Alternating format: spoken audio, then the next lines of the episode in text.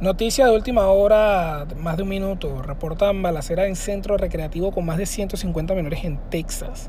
El sospechoso, al parecer, las autoridades murió en el lugar. El portavoz de la ciudad de Alex Henry indicó que en el lugar se encontraba más de 150 menores en un campo de verano cuyas edades son entre 4 y 14 años.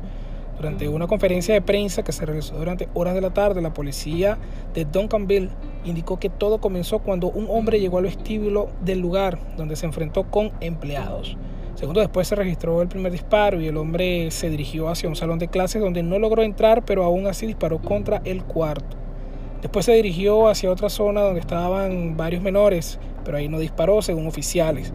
Sin embargo, minutos después, agentes lo enfrentaron en el gimnasio del centro recreativo donde ocurrió un intercambio de disparos.